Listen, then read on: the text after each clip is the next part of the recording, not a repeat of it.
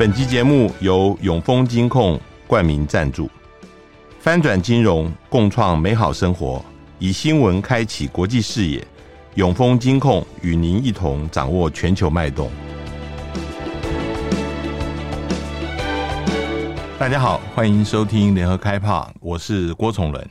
呃，我们今天呃要来谈的是李志德最近写的一本呃间谍小说《叛国者》。李志德，我想呃各位以前应该不陌生，他也来过我们节目。他曾经在联合报当政治组记者，后来也到苹果日报呃。大陆新闻中心呃采访两岸的相关新闻，后来进出各个不同的媒体啊，从 从自由亚洲电台到专传媒到公共电视不一而足啊。是，那首先就是呃欢迎志德到我们节目来，志德你好，哎、欸、那个崇伦好，呃各位听众朋友大家好，我我想首先当然第一个问题就是呃。你怎么想要起义想要写这个题材？有有没有什么特殊的机缘让你想要动手？而我觉得这个机缘首首先特殊的机缘就是，就镜文学总总经理董成玉要一个这样的故事了。嗯、对，那这个当然其实是他自己，其实或者包括我们很多新闻人的一个想望，就是说我们在看这个大呃过去这个冷战的故事的时候，哈，我们有时候会有个感想。我猜我们后面会不断的提到这个约翰·勒卡雷这个英、嗯、这个英国作家，嗯嗯、那他其实最早最早他自己就曾经是这个这个军情六处的这个干员，嗯、然后他当时派在西德，嗯、那主要的就是对苏联方面、对东德方面的这个工作。那他在下来后来离开了之后，他其实留下了无数的这个关于情报的这个小说。那我们今天称它为经典。好，那其实，在西德。当时以冷战当时的情况来看的话，台湾跟这个西德是同等级的前线，嗯，好，包括我们所得到的装备，美国人给我们的援助，其实都是同等级的。但是我们却这个一篇这样的故事，其实据我所知，其实都没有。好，有一些零星的回忆录，但是就没有这个真正我认为成型的作品。那。所以，我们大家基于这样共同的想法，就决定说，最初的想法是纪实报道也可以，或者是小说也可以，就是我们必须开一个这样的，你说开一个先河吧，就开一个先河也好，就是留下一个这样这样的作品。后来，他在这个二零二零年初就邀请我到到这个静文学去，那给我很好的待遇，就是。让我专门就就写这本书，嗯，嗯，那我觉得这是第一个缘起。那第二个缘起就是，如同刚刚崇仁介绍的，就是说我之前一直要不就是政治，要不就是这个中国大陆，好，或者是两岸。那在这个路线当中，其实我们不断不断接触到间谍案。那呃，包括譬如说，我们等一下也会不断提到这个人，像庞大为，好，就前军情局的一个的一个这个军官，他会出书。那刘连坤的案子不断不断的在立法院或什么场合被提到。二零零六年，这个朱功训两个情报局的军官在越南被绑架，这个案件我们也处理了。那更印象深刻的是二零零四年，当时我自己认为是为了中国为了报复陈水扁的这个。太激进的台台独主张，所以抓了一批台湾间谍，而且在 在这个网络上，甚至连他家地址都公布出来，让我们好方便去采访。好，那就是我们不断不断的会碰到这样的间谍案，但是间谍案对于政治记者来讲，哈，这有有一点像是今天你站在一个旷野，然后你看到一个流星掉到山的那一边去，那间谍案的材料其实很少，通常你第一时间报完了就没有了。因为你很难去 follow up 这样这样的这样的案件，因为你除了被公布出来的以外，你得不到任何太多的讯息。但你明明知道那个流星掉在山的那一边，那个山的那一边一定有东西在。那我觉得今天不管是纪实报道，或是我们现在用的这个小说的这个呈现哈，我们都是希望描绘出山的那一边有的或者是可能有的东西。嗯，在嗯。处理这个题材的时候，你说那时候也考虑过用纪实的方法来写，那也有考虑过用小说的方法来写。呃，如果是用小说的方法，像你刚刚提到，呃，最近才过世的勒卡雷，他呃，往往嗯，虽然是有一些真实的情节，但是往往会有一些虚构的人物在这里面把整个情节给串起来。是你那个时候想要用小说的方法来写，呃，第一个为什么决定用小说方法来写？第二个，你的写作策略是怎么样？那个时候有没有想到说，呃，找一个虚构的人，整个把它串起来？呃，你你那时候是怎么想的？是。呃，其实给给到我的题目哈，本来是说这个间谍小说对谁的影响最大？哈、嗯嗯嗯，那这个为了表示我们也有点水准，所以这个答案一定是约翰·勒卡雷。对，那但是其实不，我觉得其实对对于我们的这个成长背景来讲，哈。这个间谍小说的这个这个启发，其实更早应该是读者文摘的那些抗日锄奸的故事。嗯嗯。但我们现在其实明白了，就读者文摘其实是在整个这个政治立场上非常右翼的一个的一个的一个杂志。好，所以在后来这个读者文摘中文版上面，其实我们看到很多，譬如说当年什么抗日锄奸啊，在这个戏院里面，然后把这个陈锡根枪杀了，这这这之类的，我们会看到很多这样的故事。那这个其实对于我们的背景来讲，那个是一个。最初的动机。那回到崇仁讲的，就是这个写写作的这个策略上头哈。写作的策略上头，我觉得在第一决定这个呃纪实报道还是小说的这个选择上头哈。呃，我觉得。如果要写纪实报道的话，哈，我们脑袋里面最先浮出来的就是《叛国英雄》这一本书。好，那他描述的当时这个 KGB 一个这个也是一个叛国者，就是背叛了前苏联，然后投靠了英国的这个戈杰夫斯基。好，那我在看了那个之后，或者是看了其他的作品之后，我会发现其实。好的纪实报道哈，它需要一些条件，这倒不是给我们自己找理由，绝对不是了哈。就是说，戈杰夫斯基那一本作品之所以好，我觉得它来自于两个条件的具备。第一个就是他能够访谈到本人，所以这个本人看得出来，他对本人做了很长时间、非常深度的访谈，这是第一个。而且这个人他在被访谈的时候，他没有任何安全顾虑，因为他的家人也都出来了。好，他的他的妻子、孩子什么也都出来了，所以他没有基于家人还在苏联，所以有什么事情不敢讲的。那第二个就是说，这个苏联已经倒台了，就基本当时已经倒台了。那这是对不起，那是三个条件。那第三个条件就是，呃，两边的档案基本都已经解密，能够看到了。嗯，好，那在这三个条件具备的情况之下，他能够写出一个这个非常完整的一个纪实报道。好，如果这三个条件缺了一个，甚至缺了两个的话，那我们很可能会得到的是一个比较不好的所谓的内幕故事。嗯，就是说，从来也当记者，我们我们在其实，在很多新闻工作的现场，哈，所谓的内幕。不好的，不好的这个所谓的内幕，其实只是某一个当事人说出的某一个版本的故事而已。不过那已经算比比较好的新闻报道了。呃，对 对，但是对我就后来我就觉得说，我们就我们就面临这样的一个考虑，就是说，今天我们因为这个故事其实。哎，刘连坤的故事其实已经有庞大为说说的一个，我们就说版本吧，哈，已经有了一个版本。那今天我是要发展出一个版本去反驳他，或者是用一些其他的不同的情节去跟他争辩，但我们其实没有真的没有一个太好的证据，因为档案两边都没有解密，当事人不在了。那再来最重要的一点就是说，呃，其实我。并没有找到，就我有试着去找当时这个刘连坤案的这个直接的承办人，但是直接的承办人他都不会告诉你。那至于怎么建构起这个故事，我后后面再说。也就是说，今天在承办人不愿意直接告诉你的情况之下，哦，因为他一旦告诉你，你呈现了一些细节的话，那这个细节马上就会告诉这个。告诉这个这个政府说，这个细节是谁谁说出来的？因为当时知道这个细节的可能就那么一两个人，嗯，哦，可能就是两个，然后有一个还活着，一个死了，那就是那个活着的。你你在写这个的时候，你会考虑到勤工法对于你的限制吗？秦公法是首先要考虑的。你你你们所有的人名都已经改了，甚至连这个呃案件的代号都改了，是不是就考虑这个事情？对，我觉得是，就是说。第一个，首先是这个勤工法上面的问题，就是说我今天不能够让这个，呃，应该这样讲哈，这个案件的这个主干的故事，呃，其实庞大为的书里面大部分都已经都已经披露了。好，那在这个，我想举一个例子哈，就是在那个《侏罗纪公园》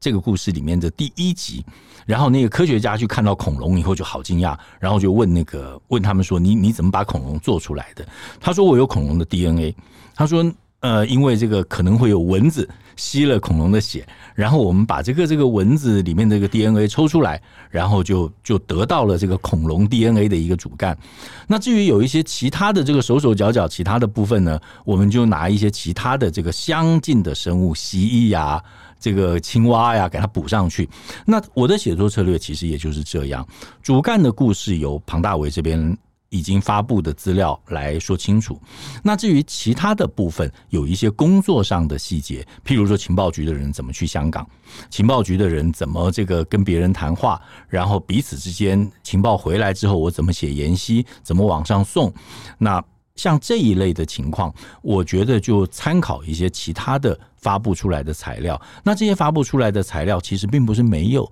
但是它其实都很小众，藏在。书店的角落里，藏在旧书摊，藏在一些自己出版就自费出版的那些那些书里面。那我觉得这个是我的写写作策略。那用这个写作策略，第一个防止我自己以及我的这个受访者这个这个触犯法律。那第二个就是说。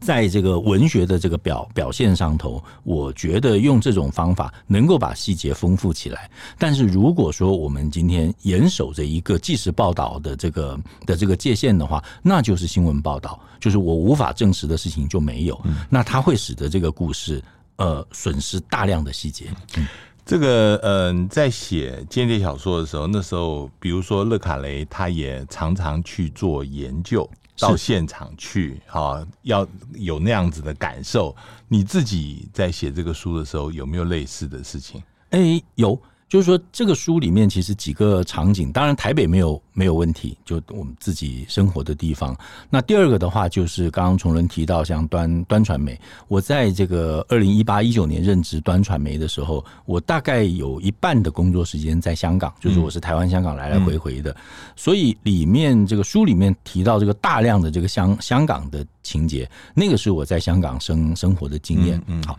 但即使如此，好。啊，或者说有一些东西是确实我自己走到的地方，譬如说，呃，譬如譬如说这个，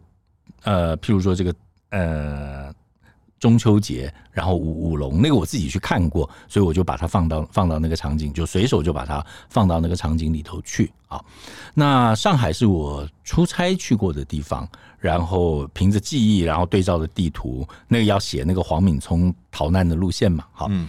但是。然后再来广州，广州是我没有去过的地方。我凭着这个地图跟这个跟这个 Google，然后有一些照片。那但是这里头包括香港跟广州这两个地方，因为香港还有人讲话的问题，还有出身背景的问题。那譬如说吊颈岭出身的人，他应该读什么学校？好像这个的话，这两个部分的话是有请这个中国大陆的朋友，还有香港的朋友帮我校订过的。那个有很多场景是描写在情报局、在呃安全局里面开会的一些镜头。你那时候这个呃是怎么样子来想象这些事情的？呃，那个的话，其实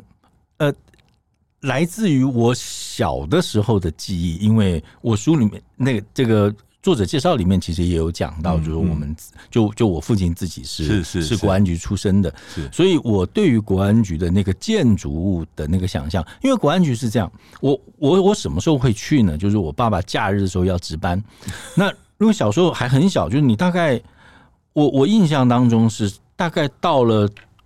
中年级以后，他们就不让带了。就就不会让带了。嗯，但是在小的时候的话，你是可以跟着爸爸到那里去值班的。嗯嗯。那所以我对那边的这个会议室、嗯打字机、办公室的布局，嗯然后还有这个这个这个整个一个办公楼的格局，我大概就是凭着小时候的记忆，然后以及少少的一两次，我记得在两千年那时候刘冠军案出事的时候，当时丁玉洲局长在这个。这个阳明山的这个局本部开过一次记者会，嗯嗯、那我们大概就就凭着那个记忆去、去把他的会议室把它勾画出来。嗯、你你刚刚也提到 关于两岸的谍报，其实现在几乎没有人写啊。呃，但是最近的十几年以来，大陆那边有大量的关于抗战以前的谍报方面的小说，后来也拍成电影啊，这是一个很大的一个一个一个一个呃一个产业在那里。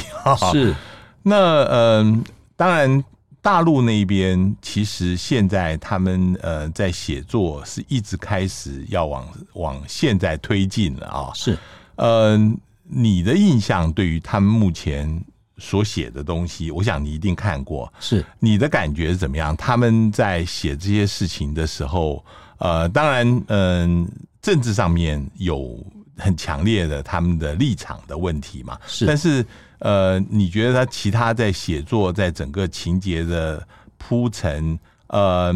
有什么特性？你觉得要谈一谈？哎、欸，我觉得大陆的作品哈，就是说，嗯、当然最、呃、最有名，当然拍成电影就是《听风者》嘛，大家知道，呃、对对对，或者是如果以电视剧来讲的话，大概《北平无战事》嗯，就尺度最宽最宽，大概就是《北平无战事》，就是说讲日本人讲。嗯国民党讲中共，大家都是一个比较公平的一个讲法。呃，没有，北平无战事是这样哦。北平无战事到后来，就后来也有一些这个，我听一些大陆的 podcast 在讲，就北平无战事的那个剧本到今天是不不可能过审的，嗯，因为它里面有提到，就是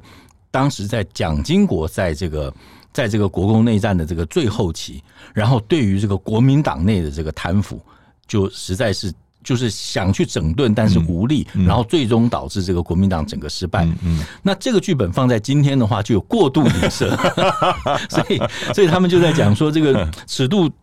历史就史来尺度最宽最宽，大概就到那里为止了。好，我觉得这是一个。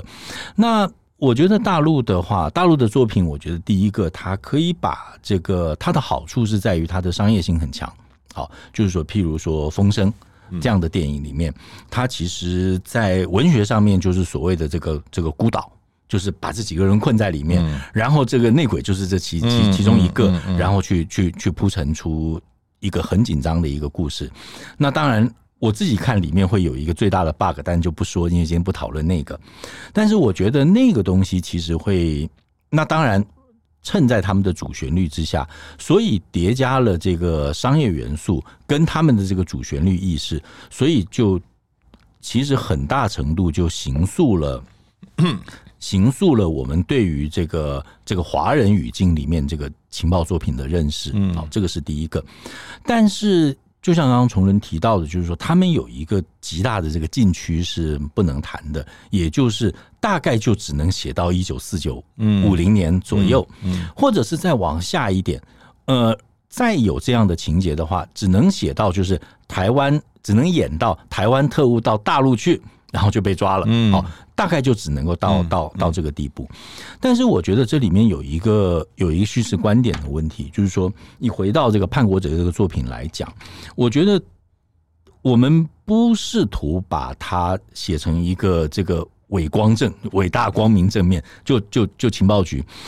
情报局就是，如果你用大陆来写的话，就是你觉得大陆如果要写叛国者，他们会怎么写法？我觉得。一定是把这个这个作者写的非常污糟啊，写的非常乱乱七八糟。嗯，那但是或者是更大的可能性就是说，因为这个对大陆来讲是一个，也许是个太丢脸的事情，他根本不可能去写它。是好，但是如果说从从、嗯、这个呃他们的反情报工作，这是一个破获一个大案，这是一个很正面的事情。我觉得是哎、欸，就是说呃，或者这么说哈，在。我们现在对于这个刘刘连坤案里面哈，我们后面也许还会谈到，因为提纲里就有列了，谈到这个李登辉角色的问题。就是说我把它称作这个历史性的认知作战。嗯，所谓的历史性的认知作战，就是说，或者我们这个普通，我们这个平常讲话里面有一句话叫“先讲先赢”。嗯，也就是说，在对于一个历史事件的叙述上面，最先讲出来的。那个版本常常就会变成这个历史的这个正点，嗯，常常就会变成历史的唯一解释。那我今天其实恰恰觉得，今天这个历史的唯一解释是有问题的。好，那我觉得今天如果说这个中国大陆要去讲这个刘连坤的这个故事的话，我觉得讲出来的版本会像是我们现在流行的这个这个版本。好，我们再重复一下，把这个比较流行的版本呃能够讲出来，就是说，好，呃，说李登辉呃在在选举的时候，把这个呃当时刘连坤。好不容易传来的这个重要的情报资料，说这里面没有呃是是哑弹啊，这个给讲出来了，对，然后让呃大陆那边开始警觉到这个事情，然后开始追查啊。那这个是不只是这个外面这样讲，甚至呃在某些情报界里面的人也是这样子讲。那这里面。你你是不同意的，这里面呃呃，你觉得在这里面有专业上面的呃一些问题啊？你能不能解释一下呃这个的问说法呃在哪里？好，我想这个事情其实讲起来有点有点伤心，嗯、就是说李登辉的这个版本，好，呃，这个故事其实李登辉的这个说法，大概是我们从这个决定要写《叛国者》开始发想企划的第一分钟。一直到今天现在为止，我们都要不断不断面对的问题。好，我们到底怎么怎么处理这个已经有的这个版本？我们怎么看待它？呃，我曾经请教过一些情报圈的这个前辈，真正执行过工作，但不是当年少康专案，就是刘连坤这个专案的这个负责人。我问他们怎么看这个说法，那他们告诉我说。我听到比较可信的说法，就是他就就嗤之以鼻，说不可能。好，那他跟我说法，他跟我的说法是说，这个一个情报案件的破获不会是这种单一因素，它一定是综合好多好多因素，这个结合出来的，这是第一点。那我就我接着就问他，我说那那这个，因为这位长辈其实平常也是有一点点媒体声量，就是不拒绝媒体采访的。我就说那这个事情，这个吵吵了这么多年，如果就你看这是个错误的说法的话，那你就你有时候接受采访啊，甚至为了这个事接受采访，你就出来说一下反驳澄清这个事情呢？他就说，我干嘛替李登辉澄清？嗯，反正我讨厌他。嗯，对，就是说这个答案其实听起来非常的。难受，就是说，这个事情它其实具体的表现出台湾政治的这个撕裂。那这个撕裂被撕裂的东西，就是情报的专业，也就是我听到其实有点有点难过，就是说，反正错就错了，没关系，反正攻击的是李登辉，那我又这么讨厌他，所以我们都不愿意出来替他说明。好，那我觉得。这样的事情，恰恰其实就是我要我要呈现出来的，就是我把这样的一个情绪，或者把这样的一个我姑且称为认同断裂的故事，整个就摆到叛国者里面去。所以我我我会觉得这里头哈，他没有告诉我说今天这个对岸的这个侦办究竟是怎么样，因为事实上对岸怎么侦办的，其实我们没有人知道，但是他。给了我一个元素，这个元素是什么呢？就是一个情报案件的侦破，来自于各种各方面的这个这个资料，或者各方面的讯息，它像拼图一样，每一块讯息其实都很琐碎，然后慢慢的把它拼拼在一起，拼成一个完整的图像。所以我沿着这个线索去设计这个对岸怎么破案的故事，那它至少包括了第一，它应该有。李登辉谈话引起对方怀疑的这个因素，嗯，第二个可能有他们派在台湾的这个情报内线的回报，嗯，那我们也证明了确实后来发现有这个人，嗯，第三个一个这个一个这个这个敌后的这个。间谍活动久了，一定会有痕迹露出来。嗯，那第四个可能有一些其他的因素。好，那这个其他的因素，我就是从各方面，有的时候跟人家聊天，甚至有的时候是聊天聊出来的。我举一个例子，我在书里面其实写了一个哦，就是说为什么会引起对方的怀疑呢？其中有一个来源是这个这个这个解放军的军事科学院的外军部。想办法弄到了一个这个解放军会议，就西方主持的解放军会议闭门会议里面一个论文的资料，然后他根据这个论文的资料去反查里面所有的注释，然后去看看你这里面有没有引用到这个这个机密资料。这件事情哈，其实是呃，就也常上你们 podcast 的一个一个一个解放军研究的一个学者，他亲口告诉我的，而且他看到这个事情，他吓坏了，因为他就是在最近，而且他他怎么发现的呢？就是有一个反查的这个报告，就真的是一个论文，然后里面有一千多个注释，然后他们一个一个去查这个注释引用的是不是公开资料，然后这个反查的报告不知道为什么摆到网络上去了。结果他就下载了，下载了之后，他一看他就吓坏了，就发现说，原来我们在这种闭门会议里面发布的论文的的注释都会被他反查的。对，那后来他再去搜的时候，这个这个文件就不见了。对，所以后后来就是在聊天的时候，他提醒我这个事情，提醒我这个事之后，他给了我一个灵感，我就把它摆进去了。对，就是像这样子，就是说我们自己也是去设计一个破案的情节，然后慢慢的把它堆堆叠起来。嗯。呃，你刚刚也提到，就是呃，其中有一个大家觉得最有意思的就是大陆在台湾这边的情报来源啊，是这里面呃，你提到的人就是呃，大家也知道李志豪是情报局里面从香港吸收的一位啊，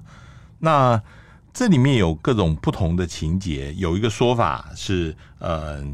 就是你里面呃安排那一位呃就是李月儿他的女朋友，他的女朋友呃是原来是大陆那边的人跟他接近，然后呃吸收了他，或者是说另外一方面，呃他在回情报局的时候接触到了一些呃相关的资料，这个事情你能不能够？呃，谈一下这，因为这里面有些是你书里面的情节，有些时候是真实发生的。那不过大家肯定的是，在二零一六年的时候，那个时候呃，在马习会之前，我们安排了一次换俘。是，那大陆那边是特别指定要把李志豪给换过去，也就是说，李志豪那个时候就绝对确定就是他们的人了啊。是，那究竟他？involve 多少？他在刘连坤的案子里面，呃，出了多少力？你能不能谈一下？好，就我们这个虚实分分开来讲哈。呃，先讲实的，就是李志豪，我对他的认识，第一个就是他跟这个书里面的这个邝家祥最大的差别在于哈，呃，李志豪是这个用我们的了解的话讲，就是无间道。我们现在的了解，他是带着任务就来考情报学校的，所以他是这个从头。就是这个中国方面的人，我我打个岔，嗯、那个时候李志豪是从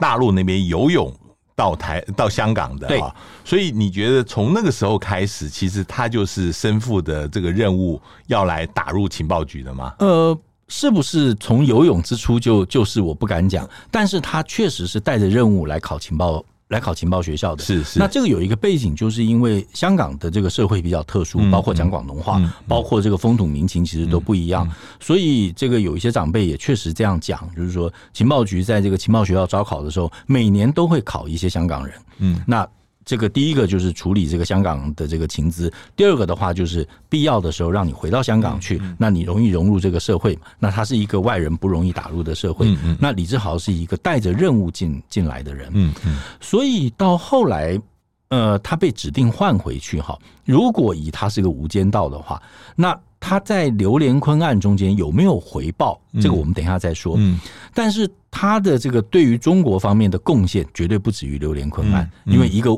一个这么久的卧底，不管大大小小的情资，那那其实对他们的贡献，我们可以想象应该是很大的。好，那第二个就是说，李志豪在这个真实的这个少康案中间扮演的角色，呃，我们从庞大为的笔下可以看到一些。那庞大为就是当时。这个主办这个案件的这个情报官，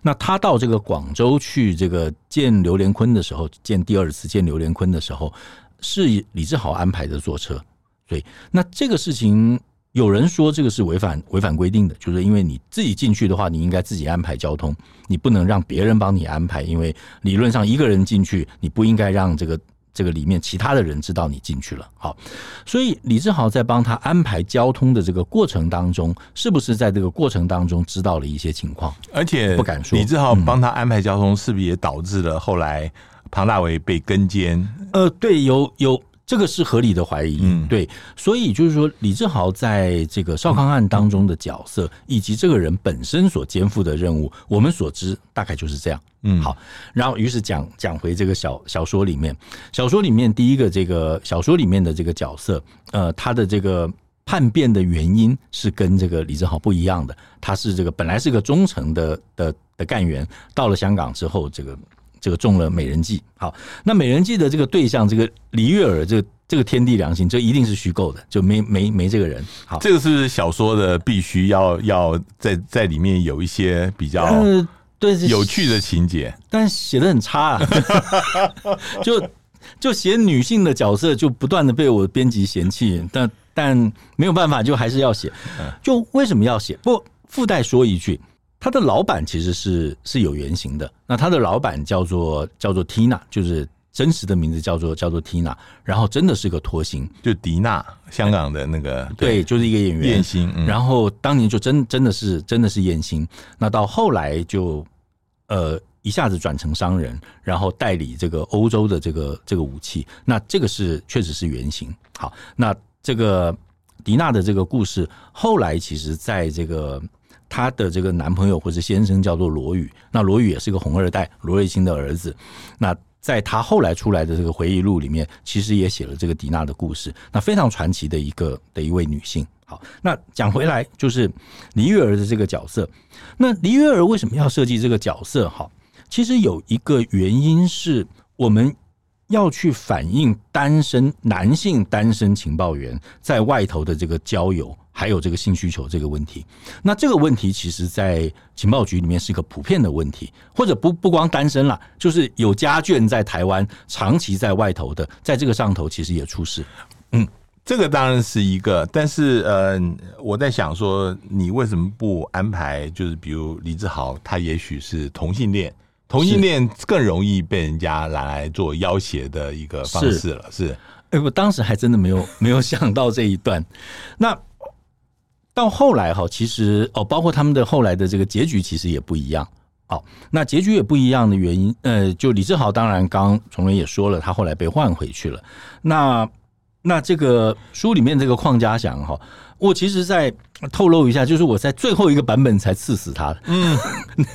你你你就是才给他死。你你你你是用那个他在监狱里面用塑胶袋自杀的方式，而不是被换回去的这个。对对对，那。塑胶袋自杀这件事情，我当时想到的是金无代，嗯，对，我想到的是金无代，但为什么要要刺死他？好，不，有的时候是这样，小说的创作里面，哈，有一些情节是必须要倒推回来的。所谓倒推回来，就是说我先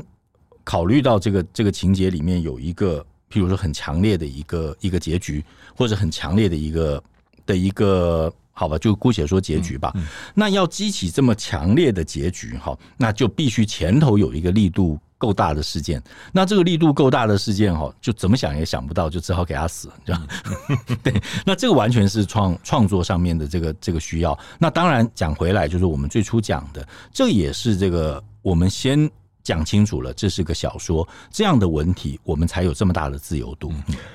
不过，我也想要进一步问你啊，因为呃，也有很多人说，李志豪虽然是在军情局里面，但是他能够接触到的机密等级是有限的啊。是，尤其是少康专案都完全是单线的作业，外面即使在自己局里面知道人都很少。对，他从何得知，就是真的是有这样子的一个人，这么高层，而且可以锁定。那所以，嗯，外面也有一个说法，说是不是还有更高层的一个鼹鼠，就是埋伏在我们军情单位里面，呃，其实还没有被找出来，他才是真正的呃了解整个情况，而且呃造成刘连坤后来被捕的。你你怎么看呢？我觉得这个情况哈，就是说在不管在这个创作或者是做。你不管是做这个小说创作，或者是做纪实报道，哈，呃，其实都会听到好多不同的猜测，或者是故事版本。好，那如果说作为这个作为这个纪实报道的话，哈，就像我们刚刚刚才说的，就是你写得不好的话，恐怕就是沦为他就是一个人的故事，然后一个人的故事里面可能带有一个人的偏见，带有一个人的这个这个隐恶扬善，这个当然是隐自己的恶，然后扬自己的善了，好，就会有这样的偏见。但如果说作为作为小说创作的话，对于刚才崇仁提到的这个问题，哈，我们就会想到说，你怎么样去设计？譬如说，有一个这样泄密的人，那今天他泄密给谁？哦，他的动机是什么？在其他的作品里面，我们有的时候看到非常戏剧性的动机。譬如说，我们看到在汤姆克兰西的作品里面，它里面有一个角色叫做这个书记主教。那书记主教其实后来我们知道，这个这个主教所谓的书记主教，其实就是这个 KGB 的头头。那当时里面描述的情节就是中央情报局的局长跟这个。克里姆林宫里面这个 KGB 的头头，两个人互为对方的内线。那为什么要这样做？是因为这两个人彼此之间有一个共识，就是我们要防止这个误判的情势升高。如果你真的要打，那我们也就只好打。但是这个最不好的战争，就是因为基于误判，别人本来没有要打仗。但我认为别人要打仗，我认为对方要打仗，于是我就提得很高，你提高了，我也提高，然后大家都提高，于是就战造成战争。所以在这种情况底下，你要说这个情报首长跟对方的情报首长都是这个泄密的人，好像也可以成立。所以我的意思是说，当你回到这个故事的这个设计里面。呃，如果有一个这样的角色，或者我听到了一个这样的传闻，我认为可以作为写故事的线索的话，那我就必须把其他的这个周边所有的条件全部都搭建起来。好，呃，那是一个选择。但是我后来其实选择的方法是把他这个邝家祥这个角色，就是李志豪作为原型的这个邝家祥的角色，把它变成了一个双面谍。嗯，也就是说，今天。对方利用这个邝家祥来打听台湾的情报，那当我们发现了之后，我们不立刻处理他，而是反而用这个一些情报，喂一些假假情报给他。那在这个中间，我认为后来呃更能够呈现一些这个这个戏剧性。所以崇仁刚才提的那个，有人这样猜测。但是我后来没有把它用到小说里面去，是因为我觉得用这个双面谍的这个角色，其实更能够体现那个情报工作的那个尔虞我诈的情境，以及最后给他一个自杀的动机。因为我虽然被对方利用，我失足了，但是我也替国家立功了。但是我立功了之后，你不你不这个表扬我的功劳，你不把我说出来，对不起，我不能说，我只好让你被判刑。那你觉得很不，他觉得很不公平，他就他就死了。好，我们刚刚谈了两个可能性，呃，李登辉的讲法，然后李志豪的建反建。第三个我想问的就是，嗯、有很多人提到，就是说刘连坤这个事情，其实呃，在情报操作上面，会不会呃，我们对于刘连坤的呃要求？太多了哈，比如说要他甚至要拿出原始文件，上面有字号的啊。譬如说我们在操作这条线，呃，一直不肯让他退啊，是呃，即使要退，也要找一个人来替补，然后这个都让他暴露在蛮大的一个风险之中啊。你觉得这个是一个可能的原因，最后让他呃被抓到吗？我觉得这个是，而且这个现象，我为什么这么确定？不是因为我知道真实的情况怎么样，而是这个是在情报操作当中普遍会出的问题，就是过度使用。过度使用这件事情，其实不光是在台湾，就舍不得这件事，其实到处都出这个问题。那很大程度，这个这个内线的这个情报员之所以会被抓，也来自于这个原因。所以在在书里面，好。或者是当我采访到的时候，有一些前辈在告诉我们一般性原则的时候，也就是说，呃，说白了，这是个良心事业，就是你到底顾全你的情报员的生命到什么地步？最保守的做法就是，今天好，你答应替替我工作，那第一，我只要求经过你手的东西给我就好，因为这个最安全，你怎么样拍照留存都都不会被人家留下记录。那第二个就是说。当你已经离开这个位置的时候，那我就跟你结算了。我就跟你结算，我不会再叫你去做别的事情。所以在这个现场，我们经常会看到或者会听到，对不起，不是看到，我们经常会听到一个情况，就是如崇仁说的，当你今天离开了，但是你的人脉关系都还在，于是你就要。离你就要超越你的职务，开始去打听一些其他的事情。但你一往外打听，你就会出事。嗯，或者是说，在大陆哈，其实有一个就好玩的一种习惯，就是他们。官场的一个习惯就是，虽然你已经离退了，但是这个晚辈会把东西拿来请示你的意见，我们叫请意啊，就是很封建的词，我们会会会请意。那这种请意有的时候它其实只是很礼貌性的，但如果说我一看到这个文件，我觉得是个好东西，我就要求留过夜，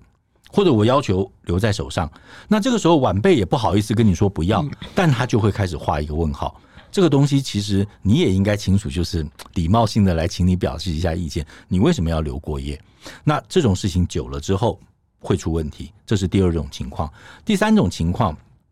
就是，如果说我今天我不是作为一个个别的谍员，我开始要发展成一个间谍网的时候，特别是我开始在劝说谁的时候，那这个就会曝光，因为我要拉你入伙，我一定要表明我是替台湾工作的。那在这个里面。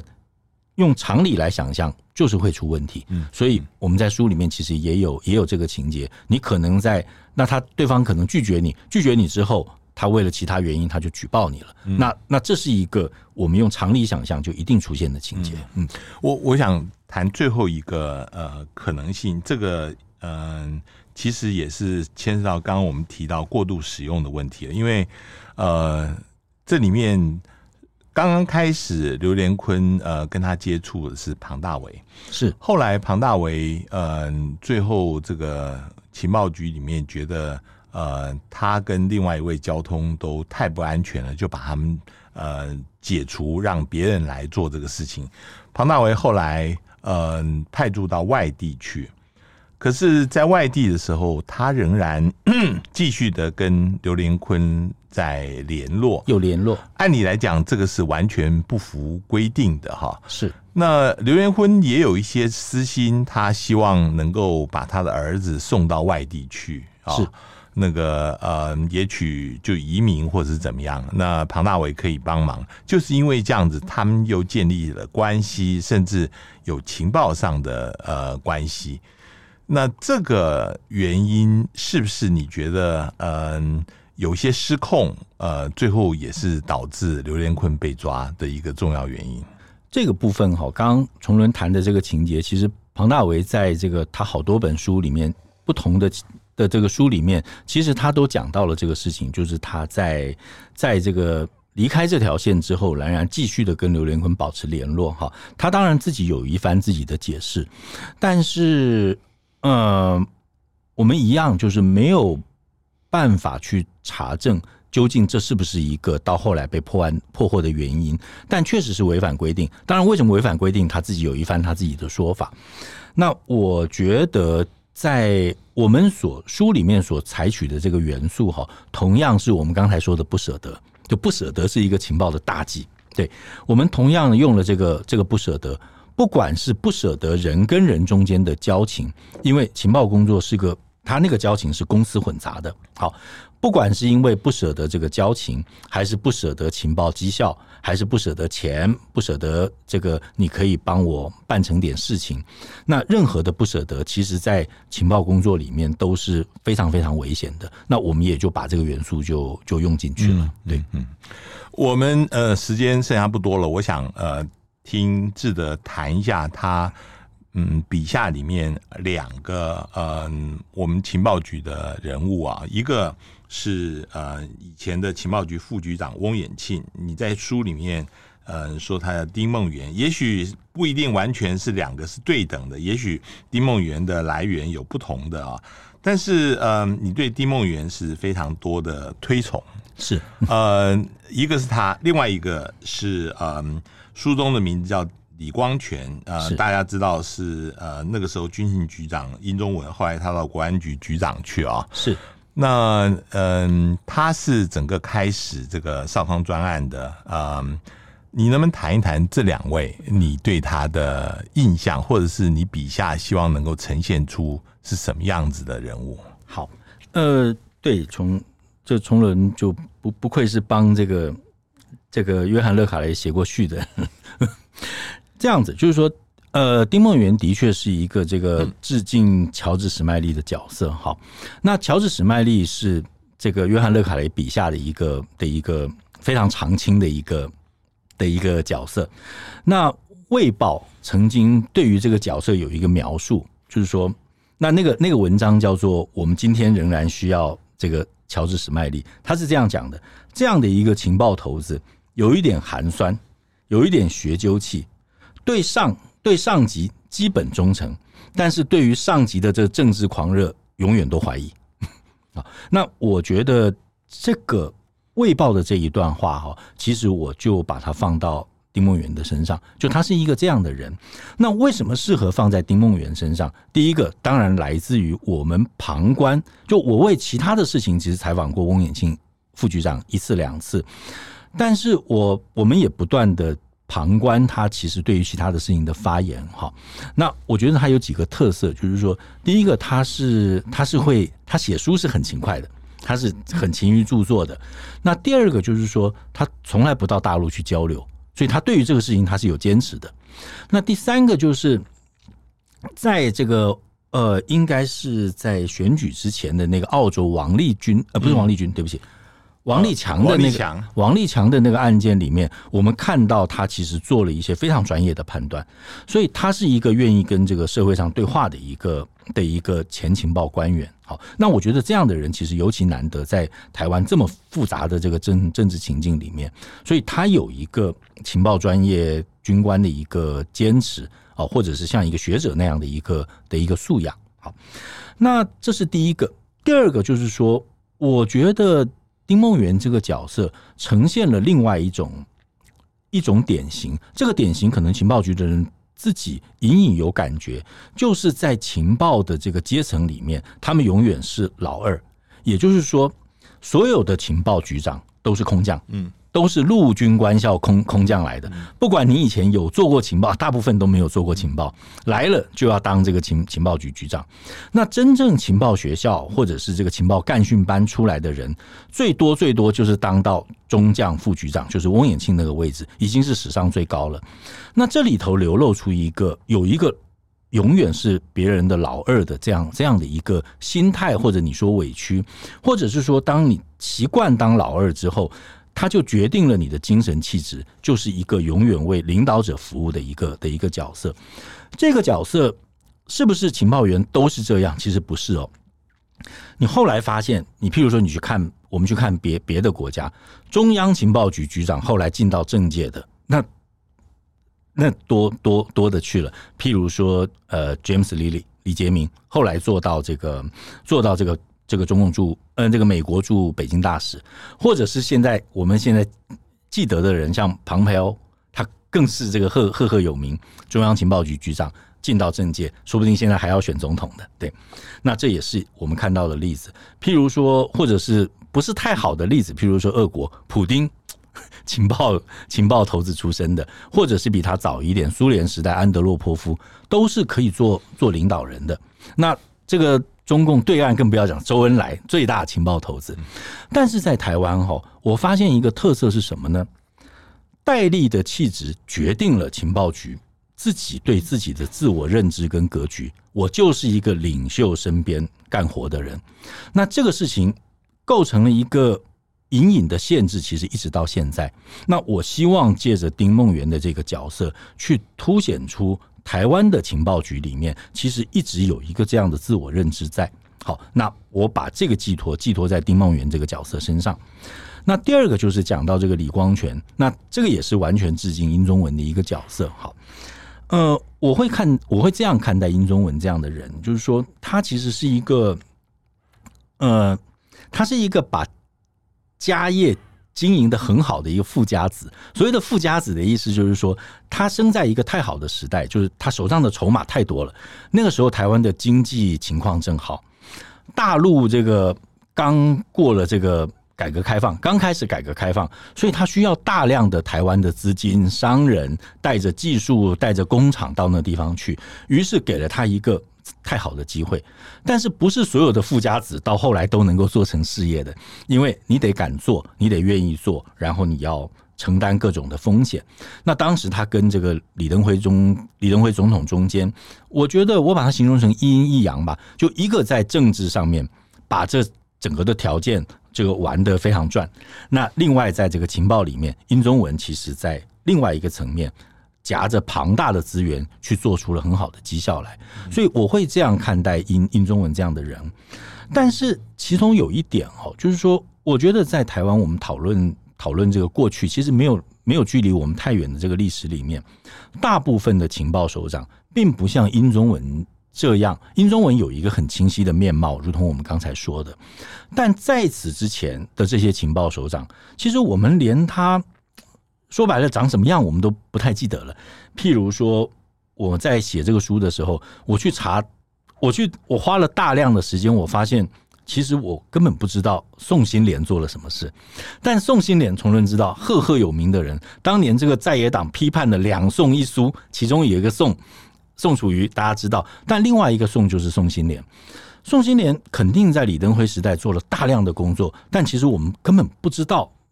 这个人的行事风格，他的人生追求，他的统治手法，我们甚至包括他最后呃悲剧的一下子过世，对他怎么死呢？我们都、嗯、都好多人怀怀疑，所以我会觉得说，在深化或者是丰富台湾过去不太久远的这一段历史里面，其实我们做的工作太少。嗯，我最后呃想问呃志德，就是呃你刚刚提到的。殷宗文生在一个呃非常呃有资源的一个时代，那个时候台湾对大陆其实呃相对来讲有非常多的吸引的一个条件，是啊、呃。那可是有人讲说，那个黄金的时候已经过去了，现在台湾是在守势，相对的大陆这边有很多的资源，是呃，我再直接讲，就以前呃可能所有的台商。台湾这边都可以运用，现在反过来，可能台湾现在要担心台商变成大陆那边是运用的。你觉得是不是我们现在已经逐客意识，台湾处于一个劣势呢？还是你觉得我们在谍战上面仍然是可以有发挥的地方？哎，我觉得，